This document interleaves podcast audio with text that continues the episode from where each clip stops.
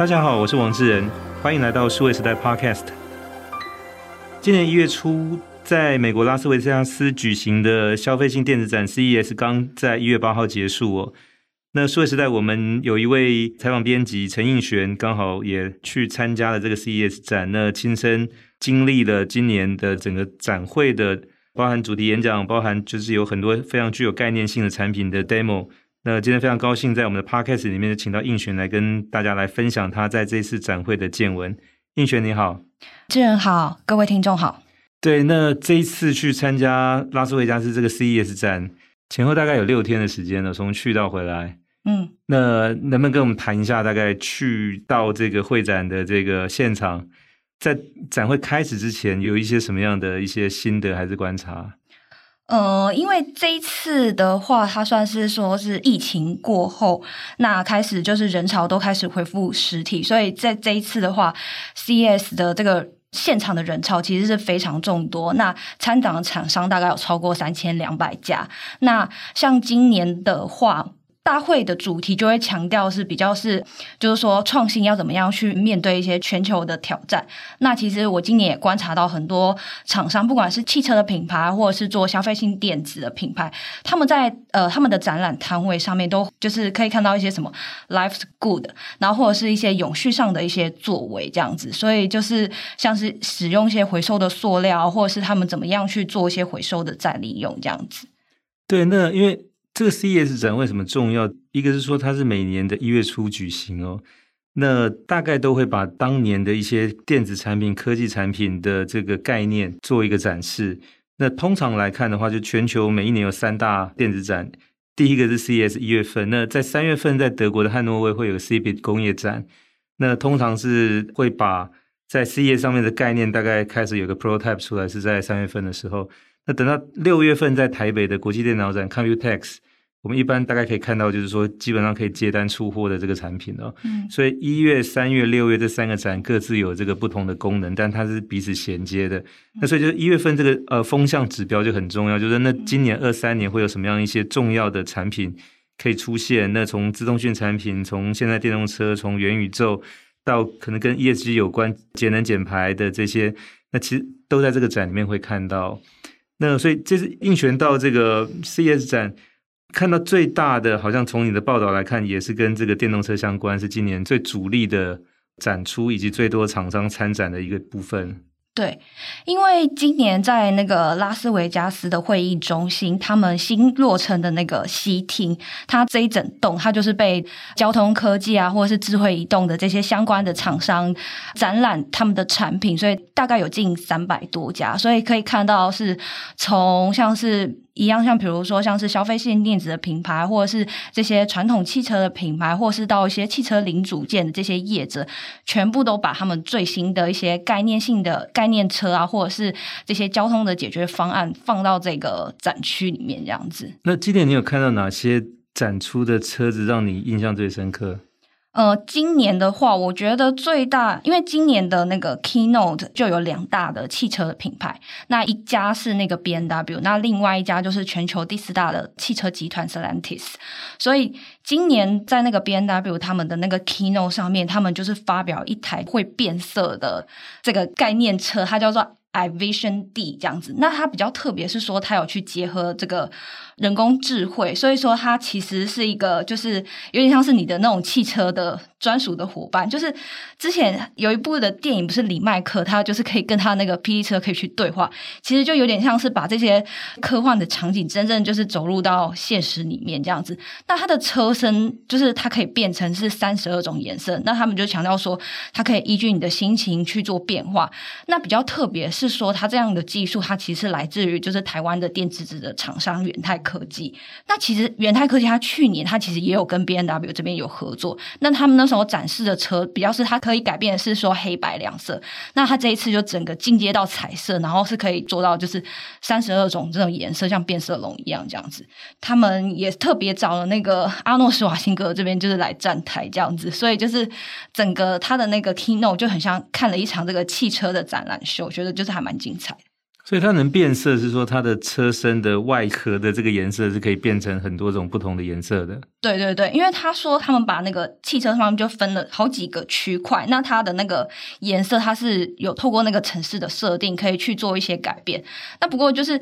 毕竟这种汽车的变色，因为汽车毕竟还是跟人身安全有相关，所以其实在安全上面，这个就是好像现在的那个法规是不是可以允许说做到这件事情，可能就是还有待后续的观察这样子。对，所以你这个相当于从礼拜一到礼拜天七天，你都可以开不同颜色的车身出去，但其实同一台。嗯、那除了这个会变颜色的汽车之外，还有看到什么样的比较好玩的一些今年的一些变化？嗯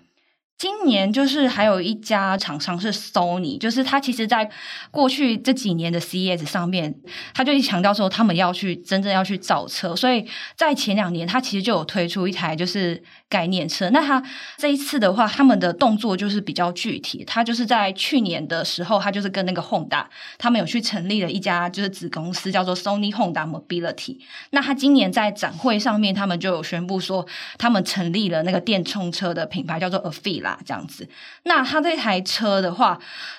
Sony 它其实也跟了很多，就是它过去的一些合作伙伴，像是它的那个，它就采用就是高通的那个数位底盘，那可以做一些联网上面的体验。那另外，它也跟游戏开发大厂 Epic 这边有一些合作。那以及就是说，Sony 它自己本身在一些影音上面啊，或者是一些游戏上面的基础，其实都已经实现到它这一台的汽车上面。那再加上说，Honda 它本身在于汽车这方面就是本来就是很厉害的，所以说其实可以很看到说，它也一直强调说，呃，Sony。不只是打造一台的电动车，而是透过这个软体的上面，可以把它做一些很价值的一些体验，这样子。那它这个车是已经真的可以开始落地去开，在路上行驶吗？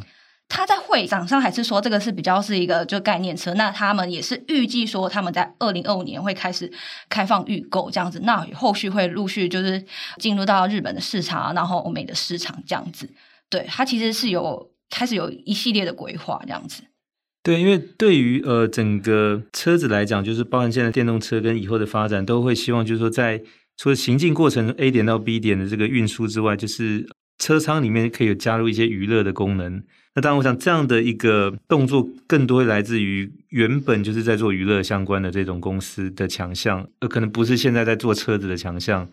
所以，呃，像 Sony 跨进来，或者说接下来，包括像 Apple 的车子，如果假设在明年或后年也加入到 CES 展示里面，应该会带进来更多的一些比较。有趣，除了这种驾驶上面的概念之外，有一些娱乐概念去跟车子去做整合。嗯，因为他也有强调说，Sony 他这台车是 Level Three，所以在某些的情况下，它其实可以达到一些自动驾驶。所以说，未来就是乘客在里面或者是驾驶在里面，它其实可以去做一些更多的事。那另外，就是我也有看到，就是 MIH 他们，他跟他的合作伙伴是那个 Indie EV，那他们就是也有在。这次的 CS 上面去展览他们的那个原型车，那他我觉得比较特别是说他在他们的车上面就有两台像那种荧幕这样子，然后他就说你可以不管是说你可以去打游戏啊，或是你也可以在呃上面做一些修图或者是修影片等等，就是说。你可以在车上做一些更多有生产力的这些事情，这样子，其实这都打开说，就对于未来，就是在汽车汽车这个驾驶场里面，你可以做更多不一样的事情。所以真的变成一个 mobile office 哦，就行动办公室，就是你在坐车，当然最好驾驶不要这么做，但你你旁边跟后面乘客其实可以在嗯车子里面就当成是一个你可移动的办公室，在完成你日常的这个工作。那所以就是这一次看下来，就是说有很多，就是刚才提到像 Sony、像 BMW、日本、德国的这个车厂，其实也都有车子在这边展出哦。今年比较少看到就是美国车厂，呃，可以分享是说像那个 Stellantis，那他们这一次就是有在会场上面，他们有去发表他们那个。概念的电动皮卡车，那他们也有在现场打造一个，就是未来的那个驾驶舱。我自己看下来很像是一艘船，但它那个上面也是没有方向盘，然后它就是一整个前方都是一个大的那个屏幕这样子。所以就是这次看到还蛮多一些比较那种未来在驾驶舱的部分这样子。对，对，那这个其实 Stellantis 它是之前的克莱斯的话跟一家意大利的车厂合并的嘛，对对对，所以现在大概只能算一半或三分之一的美国公司了哈。嗯嗯嗯。那有看到其他国家，比如说，就是因为现在很多的这个都想拼电动车，嗯，所以有看到其他的可能过去我们比较不熟悉或者比较少见到的这些电动车的国家推出的产品吗？如果说以国家的话，我比较想谈，比如说像是一些特殊的车种好了。那比如说像那个。John Deere，它是一家美国就是做农业曳引机的这个制造商。那它其实它这次在车展上面，它也去端出了它的那个自驾的那个农用机，然后跟一些呃电动这个挖土机。那他们也是强调说，这个曳引机可以让你远端操作，那你就可以去就是操作一些翻土啊，或者是呃可以更大幅度去提升这个农场的自动化。就是他们也希望说可以去解决，就是透过这种交通技术的进步，去进一步解决缺工的问题。那另外也有看到那个，就是也有一家厂商，他去端出了就是百吨等级的这个自驾的卡车，就是摆在那个 CS 现场，然后就有非常多的就是参展民众会去那边拍照啊，这样子就可以看到，就是我觉得好像那种参展人都很喜欢那种很巨大的东西，然后大家都会就是还蛮被这些东西给吸引住，这样子就可以看到说，像自驾技术这件事情，其实，在 CS 上面也可以看到是一个交通的趋势，这样子。对，因为你刚才提到那个曳引机，那个 tracker 那种，其实它用在一般比较大型的农场上面哦。嗯嗯。那它车速不需要很快，但是它的这个就是搬动的物件或者重量可以很大。嗯。那当然就可以解决这个农民可能就是缺工或者说是人力这方面的问题。那因为它不需要开很快，所以自驾应该是 OK 的。一般我们认知就是说电动车，通常我们都主动会认为是轿车，但它其实范围很大。就是说，包含像一般像高尔夫球车，或者说像机场搬运行李的这个，其实都是可以啊用电动车。那包含在农场上，或者说在可能比较一般公路上面去运这些大型货物的这些所谓的卡车或者皮卡车之类的。那所谓 Level Two、Level Three，其实在这样的条件底下是可以用的。那当然，如果说你是要时速开到一百公里以上上高速公路的那个，大概就要到 Level Five，那大概还在等，可能预计二十年以上哦。嗯但是不代表说自驾这件事情距离远，就是在有一些其实刚才提到的场景里头，它其实现在 Level Two、Level Three 其实都已经够用，并且已经可以实现了。嗯。我另外就是还有看到一家厂商是那个那个越南的车厂叫做 VinFast 的，他其实在去年他们就有参加 CS 的参展，那它今年一样就是他有端出他们的四辆的那个电动车，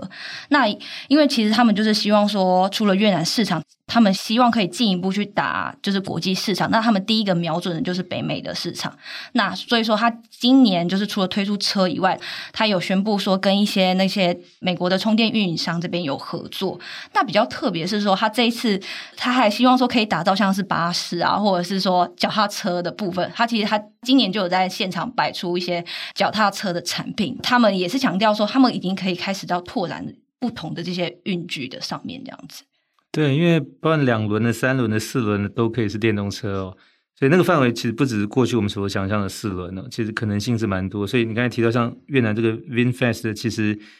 呃，电动自行车当，因为对越南来讲，现在有很多的这个人口，其实可能骑自行车对来讲是一个比较方便，并且能够负担得起的。那同时，这家公司也蛮有趣的哦，就是有看应选的报道，就是说他也是现在越南首富旗下的一家公司，在发展电动车，而且非常积极。就除了它本地市场之外，它一直希望能够打进欧美市场，所以现在也斥资就是大概超过十亿美金以上，不断的在发展，希望将来不止它本地。也希望能够进入到国际的这种一级的这个战场里面去。对，就可以看到说，不管是呃，不管你的背景来自于哪里，现在就是像是这种越南的首富啊，或者是这些就是电子公司啊，人人都其实想要抢进这个电动车这个市场，想要分一杯羹这样子。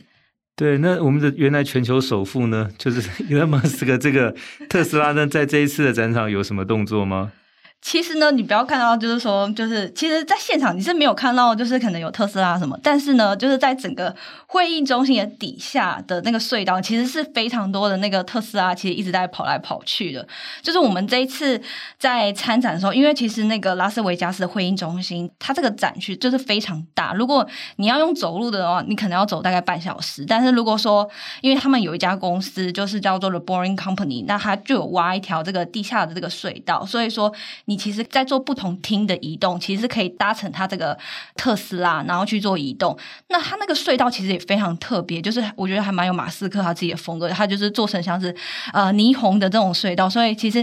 你进去的话，就是它还是必须要有那个人来驾驶，但是就是说整个这样移动其实是真的还蛮方便的，就是不用走路这样子。所以特斯拉这些展示不是在展场的地面上，是在地面下可能好几百公尺的地方挖了隧道，对，让它这个不同的展区之间可以透过这个连接吗？对。那你坐什么样的车子呢？在这个隧道里面跑的？哦，我坐的是那个特斯拉的 Model S，就是说它那个会有那个翅膀飞起来的那台车，这样子。对，就是一般的轿车。所以不是我们想象当中，就是它已经有一个像火车或者捷运这样的车厢可以载送，在有轨道上面跑得很高速的这种。对，就是呃，现在的技术还没办法到，可能就是这种自动驾，它还是必须要有特斯拉的司机，然后来去就是骑乘这样子。对，我想那个 Elon Musk 也必须要加一把劲了，因为他的特斯拉在去年二零二二年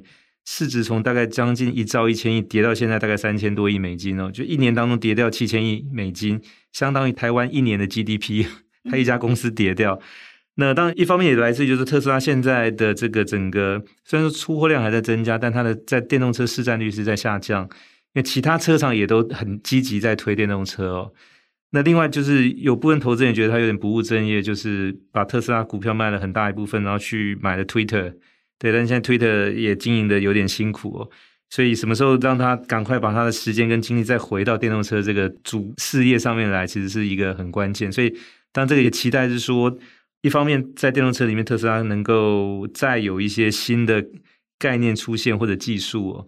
另外就是当。Boring Company 就是挖洞的这个公司，它是其实是另外一家独立的公司啊。那将来这一块能不能再跟它的电动车事业有一些什么样的整合？那这个也许是明后年的看点。那再回到今年来，就是说，那除了电动车之外，就是映璇还有看到，就是说像嗯，比如元宇宙也是今年很重要的一个展场的主题。这里面有一些让你印象比较深刻的一些画面，或者说是摊位或者产品吗？呃，有，就其实今年一开始在主办单位，其实他们就有谈到说，呃，元宇宙它其实比你想象中的来得近，它也。并不只是一个就是噱头，它其实现在的应用也开始慢慢扩大。比如说，我们过去想到元宇宙都是那种沉浸式的体验，你必须得戴上 VR 眼镜啊，或者是比较是偏向这种视觉的体验。那现在呢，就是今年就有看到一家公司叫做 OVR，那他就在呃这次展区，他有强调说他们可以做到元宇宙去传递这个气味的解决方案。也就是说，你戴上它的那个，它一样也是有那个 VR 的装置，但它还多了一个气味的那个体。验透过这种嗅觉，就是可以让你，比如说去触发一些回忆，或是让你可以更有那种身临其境的感觉，这样子。那它是透过你可以就是用它的 APP，然后去操作那个香气的那个味道，其实还蛮特别的。对，所以就是说你上网加入元宇宙，就能够闻到某些特定的味道，就是当这个提供服务的业者希望你闻到的。那这个当然需要透过一个装置，就是说这个装置里面应该有一些就是这些香氛或者这些香气的一些原材料。那透过可能它传来一个配方，然后这个香料能够自动组成，它有点像是一个墨水盒一样，就彩色墨水盒，就是随着你要印出来图片的颜色去调配出来那个香气的味道。所以它应该是一个类似像三 D 列印机的概念。那只是说这里面不是各种不同颜色的墨水，而是可能不同成分的香料。然后就根据这个来的指令去组合，然后也许透过加热把这个香气散出来，让这个使用者可以闻到。嗯、这些我想大概陆续成熟之后，慢慢从网络上可以闻到香味，提升这个用户的参与感，这样的概念也进一步落实了。那这次这个参展，除了刚才谈到的像电动车、像元宇宙的这个啊网络可以闻到味道，还有没有什么让你就是在六天的行程当中，最后离开前留下比较深刻印象的？